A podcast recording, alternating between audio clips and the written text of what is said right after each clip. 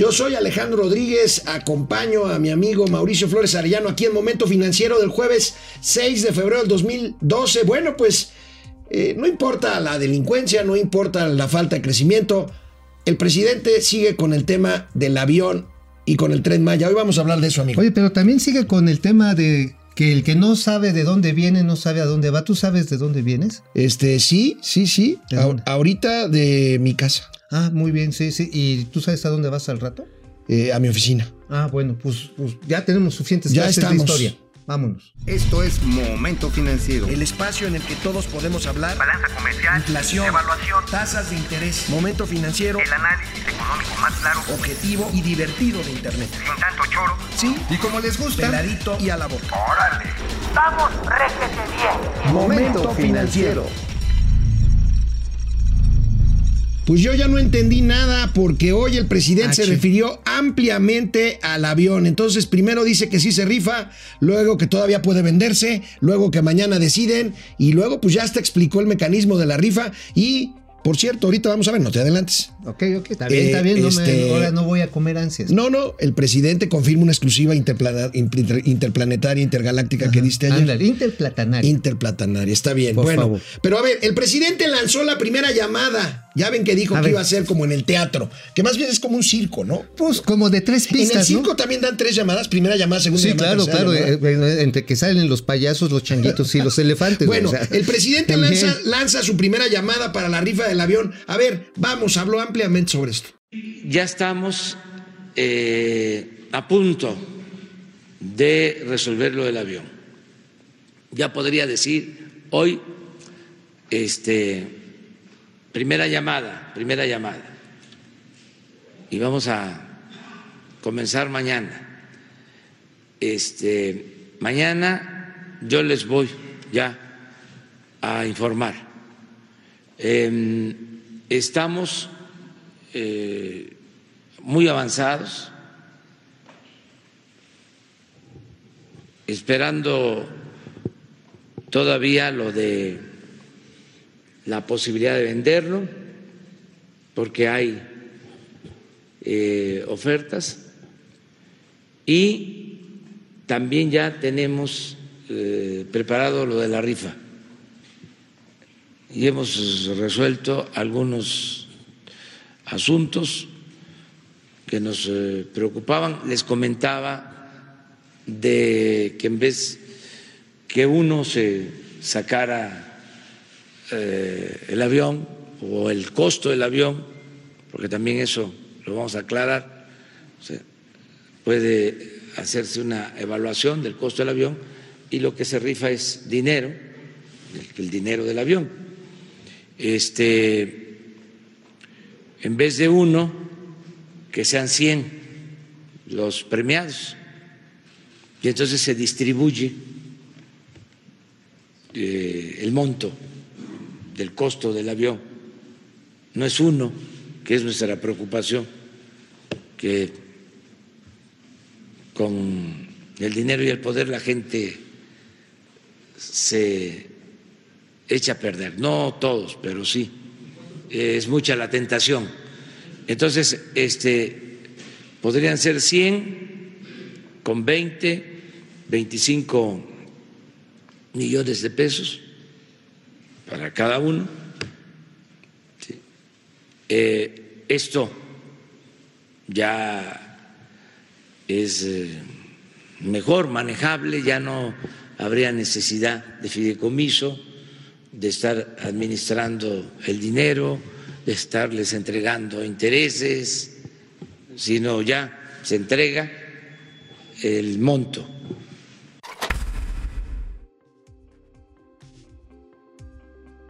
Bueno, pues amigo, Pues mira, a ver, ahora sí que vayamos como ya que el destripador, vamos por partes, ¿no? A ver, vamos por A ver, partes. efectivamente el avión, nos confirmaron la gente de Banobras, ahí está Jorge Mendoza dirigiendo, que ya se pagó. Y lo que tienen es un arrendamiento con pues, eh, la, la presidencia de la República. Aunque hay quienes dicen que todavía hay un remanente por la parte de servicio que quiere dar Boeing. Ahora, ¿A qué decía el presidente de que no? Pues es que lo rifamos, lo vendemos, lo damos en cachitos, lo llevamos ahí al mercado de autopartes, ahí en algún yonque para que lo dividan. La Buenos Aires. A la Buenos Aires. Bueno, no, aquí la cuestión, ojo, el avión se está promoviendo, y esta es una exclusiva interplatanaria intergaláctica, se está promoviendo junto con el área de venta de aviones ejecutivos de Boeing. Hay un acuerdo, sí, hay un acuerdo entre Banobras y Boeing para ver qué jeque, qué multimillonario, miembro de la mafia rusa, futbolista o alguna de estas bailarinas que estuvieron ahí en el Super Bowl se lo quiere llevar por la módica cifra de 125 millones de dólares. Oye, esto que estás diciendo es algo serio, importante. No, pues, por supuesto, pues, aquí no Ahora, decimos. ver, bueno, si, el acuerdo es con Boeing, quiere decir que Boeing todavía es propietario del aparato. O sea, Boeing No, es el está- arrendador. es el que está dando el servicio adicional para poder lanzar el avión en una venta privada. O sea, llegan así. Oiga, señor jeque, oiga, Jack, este, Donny Band, ¿no le gusta este avioncito así, chiclaminísimo, con los colores mexicanos? Mire, aquí se sentó la gaviota, aquí se sentó Oye, el pero a ver, entonces ya no entendí nada, porque el presidente, ayer tú nos dabas la exclusiva, yo dije, lo van a desmentir a mi amigo, Chale. pero no te desmintieron. A pesar de que el presidente dice que todavía se puede vender el avión, hoy confirma la exclusiva que nos diste ayer. A ver, vamos a a, ver, viene, viene, viene. y eh, ya tenemos una convocatoria para empresarios que van a recibir información, les vamos a dar toda la información con el propósito de que nos ayuden eh, comprando una cantidad de boletos para sus trabajadores para lo que ellos este, consideren eh, conveniente. Oye, este, estimado amigo, a ver. Primero, sí, ya ves, se confirmó. Pero entonces, hay una reunión. ¿se vende o, lo- o los empresarios se mochan con cachitos? Pues lo que pasa en que todavía están esperando a ver si Boeing encuentra algún jeque multimillonario, artista de la farándula, futbolista, que pague 125 millones de dólares, que es lo menos, es el piso que quieren. Si llegan a 130 ya están rayados. Ahora, la cuestión es la siguiente, amigo. Sí va a haber una reunión, sí va a haber una reunión ahí con los empresarios, pero Aquí va otra exclusiva interplatanaria intergaláctica de momento financiero. El sector empresarial está más dividido, pues, que México, ¿no? O sea, ¿o qué otra cosa podemos dividir? O sea, más dividido que la clase Premier y la cortinita para atrás, allá donde va la, está clase, la clase Perrier. No, el infelizaje, ¿no? La clase Perrier. Sí, bueno, sí más Bueno, dividido que eso. vamos, vamos ahorita, seguimos hablando del avión presidencial y de las bolas que se hizo el presidente de la Me República. estás con agarrando este descuidado, amigo. Bueno, ahorita regresamos. Señor productor, me debe un hashtag ahí porque este señor ya empezó con su. Ya, Ahí ya te va, ahí empezó te- a jalarle el cuello al Ahí te ganso. ve el ganso. Ahí te ve el ganso. Bueno, agarra este, el ganso. a ver, Oye. vamos a ver. Hay una, hay una confusión. Vamos a ver otra vez. A ver, veamos otras de las cosas que dijo el, sobre el avión el presidente Bien. hoy en la mañana. A ver. Está contemplando eh, vender 6 millones de boletos de 500 pesos. Son 3 mil millones. Ya hablamos de que el avión eh, cuesta de 2 mil a 2.500, lo que establece el avalúo. Es decir, va a quedar una utilidad. Lo que se va a entregar a los hospitales son 2.500, lo que sea el valor del avión. Y el, el restante es para mantenimiento y para tener este, pues, una reserva. Y en vez de un premio hay este, 100 premios de 20 o de 25 millones. Oye, Pues- entonces, pues mira. entonces, entonces ya no es la rifa, el avión ya es una tanda. Pues por ahí va, mira. Ahora, a ver quién quiere agarrar la tanda, porque decíamos, sí, estábamos hablando que a final de cuentas el sector empresarial al que le quieren vender 4 millones de boletotes, híjoles, vamos a ver, hasta donde tengo entendido, no hay unanimidad para que vayan a la cena de hoy, ahí con el presidente, no todos, hay algunos que están buenos, sí vamos. Sabemos que hay algunos que pues sí, se ponen de atapetito, de tejeringo, de por allá, ¿no? Entonces nada más están así de aceptando, pero hay otros que no compatibilizan. Hay otros que por regulación, como en todo el sector financiero, que dice, ching, pues no me puedo pelear con el regulador. Claro, no te puedes pelear con la cocinera, ¿no?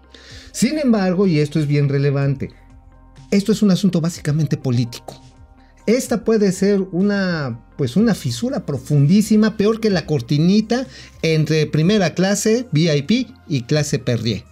Sí, o sea, así de profundo puede ser en el sector empresarial. Porque no hay O sea, lo que, lo que me quieres decir es que hay empresarios que ven con simpatía la rifa del avión y, y hay otros que se oponen rotundamente. Exactamente, y otros que no es por simpatía, sino pues porque no les queda de otra, ¿no? Sí, sí, o sea, es, Ahora, esto a mí esto ya me parece una especie de tanda, porque finalmente, según entendí ahorita, ahorita con lo que dijo, con lo que escuchamos que dijo en la mañana el presidente López Obrador, pues lo que se va a entregar es dinero.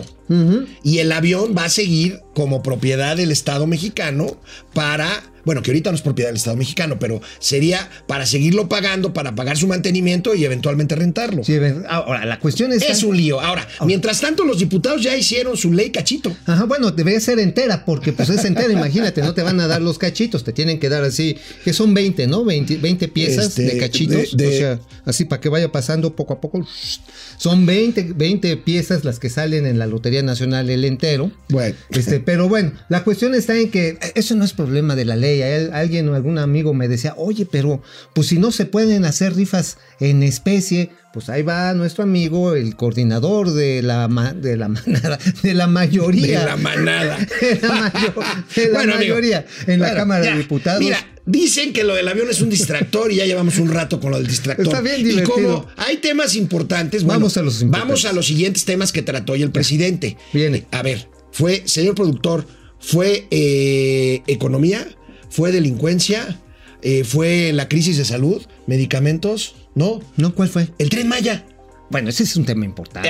No, tú, tú no. eres defensor del tren Maya, Te- pero mira, agarra el ganso. presidente, aparte de tener estos temas que no son los más importantes, a ver, vamos a, A ver, ver, porque se ver. echó, se echó otro chistorete con respecto ahora al tren Maya. A ver, veamos. A ver, bien. Lo del tren Maya va, la gente lo quiere y yo no digo mentiras, no soy mentiroso, no se afecta el medio ambiente, al contrario, se mejora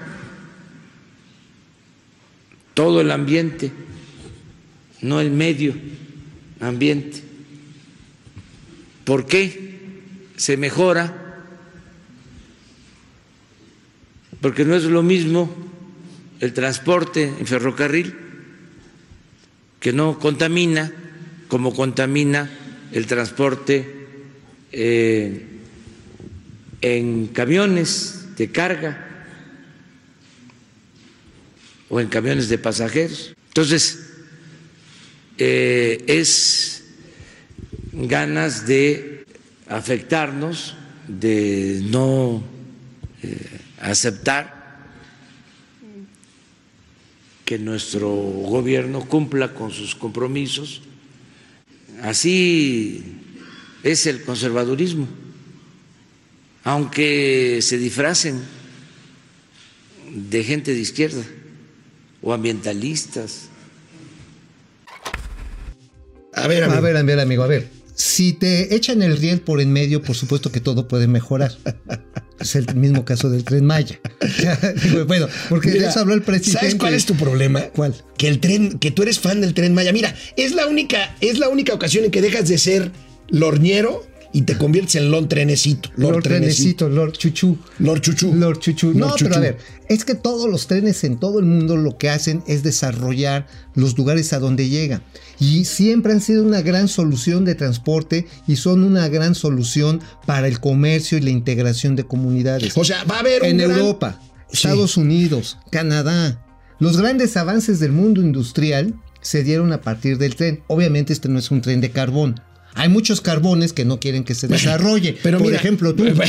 Mira, a ver, mi- mira, ya hablamos Te voy a Mejor vamos a ir con A ver. nuestros amigos A este, ver, viene, viene. conectados. Adolfo Mena, aquí estamos atentos. Gracias, Adolfo. Gracias. Julia León, como siempre. Eh, al- eh, muchas gracias, Julia. De Aleida. Chavarría, también. Aleida es Chavarría, fiel, es bien fiel seguidora. Rodrigo Rodríguez, buen día, saludos. Max White, hola. Ángel Hola. González Mosqueda, ¿cómo estás, Ángel? Manuel Gerardo, saludos cordiales. Igualmente, Gracias, Manuel. gracias. Dice que se está echando un cafecito. Ay, sí, salud, hace Este, falta. Eduardo Martínez Ibarra, saludos desde la República de las Hamburguesas y los chetos presidenciales. Ándale, de los United States Of of, America. America. Y me declaro el primer Trump lover de México. ¿Tú hubieras votado en contra del impeachment o a favor? Pues a favor, pero pues de todas maneras se la pellizcaron. Bueno, sí, cierto. Ed- Eduardo Martín, no, ya está. Lulú GB, ¿se va a robar el dinero o va a lavar dinero o se los va a dar a sus hijos en disque empresas? Máquinas, ¿a qué se refiere? Pues no sé si no, a yo Trump no. Pues o yo a ti. a mí no, pues yo nada más tengo, bueno, sí tengo A ver, un hijo. Eva Jaimes, y el avión se quedará de todas formas. Así es. Lulú, no hay medicinas, pero quieres un tren Maya. A ver, el tren Maya, insisto, es una gran solución de desarrollo. Ahora, que no haya medicinas es porque hay una. Bueno, ¿sabes qué no hay ni me qué no hay? Para ¿Qué? contestarle, no hay ni el amlodipino, ¿te Bueno, acuerdas? el anodipino, ahorita hablamos de eso. Regresamos. Bueno, amigo, este, hoy eh, me encontré con una nota muy interesante en el financiero. Eh, en 2019 cerró con una cifra histórica en el monto global de intercambio comercial entre México y los Estados Unidos, 64.500 millones de dólares. Con ello México se convierte, el año pasado ya lo habíamos comentado aquí en Momento Financiero, pero se confirma al cierre del año, México se convierte en el principal socio comercial de Estados Unidos Claro. por arriba de China. Ahora, la cuestión también está en que no nos hemos enganchado bien a la locomotora económica de los Estados Unidos como tradicionalmente lo hacíamos. Las exportaciones han venido perdiendo velocidad. Sí. Y ahora, por ejemplo, dentro de unas horas se va a inaugurar la planta de Toyota que está allá este, en Guanajuato, la nueva planta. Esa es una buena Es noticia. una ¿no? buena noticia. Ahora, ¿cómo le van a hacer los señores Takataka con el problema de que ahora cambian las reglas de origen para el acero? O sea, el acero pues, antes te lo traían crudo, ¿no? Ahora, ahora tiene que venir moldeado. Bueno, antes llegaba moldeado. Ahora lo tienes que hacer crudo acá. Imagínate moldeado así el acero. Y, y- la lámina. Y, y- y en las redes sociales es cromado. También, digamos sí, para que aguante la pinturita, ¿no? Para que quede así, ya sabes, brillosito y bien ay, chido. ay. Bueno, mira, ¿por qué no vemos? ¿Por qué no vemos las gráficas? eh, las gráficas sobre exportaciones. Ahí la tenemos, bueno, no se ve muy. Ahí está. Ahí está. Ahí está. Ahí vemos claramente la caída en, la, en, en el intercambio comercial de China con Estados Unidos. Sí. Este, y nosotros nos ponemos por comercial. encima de China y de Canadá por el conflicto comercial. Esta es una oportunidad que no hemos aprovechado y que tenemos que aprovechar, Pero amigo. Necesitamos una política industrial. ¿Sabes quién dijo eso de manera atinada? Aunque otra vez me digas que soy un chairoñero, A ver. el señor Jesús Seade. Jesús sea de que está atorado en Hong Kong. Sí, caray, se quedó allá, fue a visitar a su familia. Pues él dijo en un tuit, él dijo Ah, en un que iba a tuit que promover. iba a promover el Temeca China, no entendí nada. yo creo que iba más bien a ver es a la que, familia, Es que ¿no? la sede Temeca China. Ah, pues sí, ¿verdad? Bueno, tratado México, Estados Unidos Y China. Y China. Pero y la- nos va a mentar la madre. Bueno, pero pues, Trudeau es buena onda, ¿no? Es buena onda, Entonces se la va a este- aguantar. Pero, a ver, el tema con China sí es importante porque hoy importamos productos terminados de la economía china. Ahora, si los chinos quieren mercado de América, el bloque norteamericano van a tener que poner sus fabriquitas y sus condiciones de trabajo aquí. Ahora, a ver si se las aceptamos, ¿no? Sí. Porque sí, los- las condiciones de trabajo en China, los salarios y eso, pues sí están bien feas. Se parecen casi a las de la frontera norte de México con Estados Sí, Unidos. sí, o sí, sea, sí, tampoco estamos aquí en el. Oye, esto de, la planta de. Toyota en Guanajuato es una buena noticia, insisto. Es yo no, buena Yo no noticia. la había, este, ahora sí que. Mira, aquí nos las están, nos la están mandando los amigos de la Secretaría de Economía. Aquí Pues, está. a ver, qué bueno que se corte una la flor de su primera, jardín. La primera planta que está ahí, este, pues es una producción de 100 mil vehículos al año. bueno, ojalá, ojalá, está Pero bien. seguramente van a ser de exportación, porque aquí ya ni, nadie compra ni madres de coches. Ya no. No. Ah, va a la caída. Ayer se reportaba. Sí, yo, yo, yo- yo sí traigo un Bueno. consumismo cañón, ¿eh? A ver, amigo, explícame por qué el peso mexicano anda en su mejor nivel de los últimos porque 18 está años. Mator. Está fortachón, como dice el presidente López Obrador. Sí. Aquí Pues- tenemos una gráfica. eh, eh, su mejor nivel en los últimos. Ayer cerró muy bien el peso mexicano, 18, 607. Por ahí anda hoy, eh, por ahí andaba hoy en estos. ¿A qué, ¿A qué se debe, amigo? Pues nada más por las tasas de interés. a las tasas de interés que tenemos son tan amplias y en un momento en que la economía europea está en recesión, la estadounidense no está en recesión, mucho menos, pero está en un proceso de, digamos, enfriamiento. Y ello, por supuesto, hace que pues, los operadores de dinero, la quinta moneda más usada en todo el mundo para Más las- negociada, es la más líquida, ¿no? Es la más más líquida. líquidas del mundo. Pues por supuesto dicen, bueno, hago operaciones overnight, o sea, un- nos echamos un colchonazo de la noche, ¿no? O sea, llego, meto mi lana en una operación interbancaria en Hong Kong, la saco en la mañana de allá de los Estados Unidos y me llevo la lanita. Overnight, y eso es lo que hace, si vemos la Over- gráfica, overnight. O sea, por la noche. tenemos aquí al único ñero que usa anglicismos en este país. No, pero ya los vamos a institucionalizar porque soy el primer Trump lover de la nación. Bueno, entonces, ¿qué ibas a decir de este, o, o next, o next, next news? Ne- No, rápido. Esto está repercutiendo en el costo de la deuda. La deuda total, la deuda bruta, sí, bruta, del México en el 2019, ¿sabes cuánto te creció?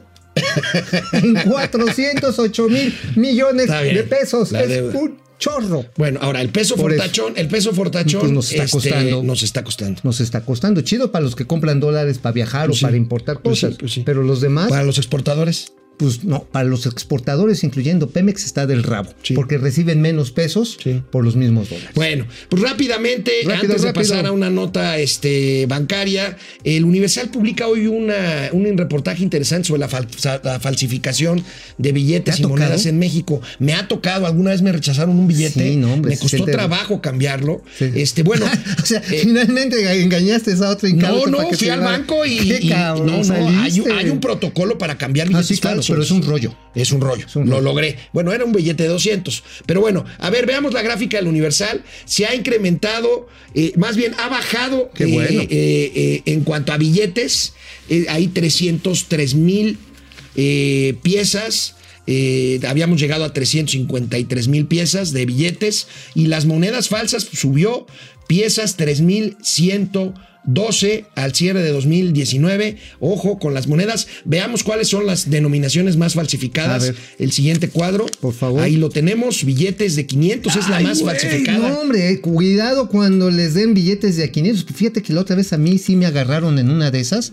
Llego bien contento a hacer un depósito al banco y tómala, barbón. Oye, monedas Sí. de 10 pesos, este, Es que pues esas no bien- las usas, ¿no? No, sí, son, es, mira, son bien fáciles de falsificar. Se ¿Por hacen tubos de cobre.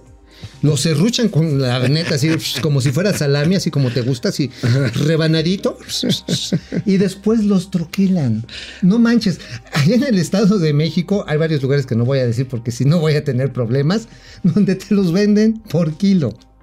Te lo venden por kilo. Ahora, ¿no se supone que ya cada vez la Casa de Moneda y el Banco de México implementan medidas de seguridad más fuertes para, sobre todo para los billetes, ¿no? Sí, bueno, los billetes, como ustedes pueden ver, tienen pues, sus hologramas, tienen sus figuritas. Puedes ver así si son translúcidos. El de nuevo. Ah, este no es nuevo, este es del de el Benito Juárez, todavía pobretón, ¿no? ¿Qué trae el nuevo billete de 20, te acuerdas? Este. Ay, no sé, no sé. Me olvidó ahorita. No me, no me bueno, pues hablando de dinero y de bancos, en Banorte, en Banorte también hace aire.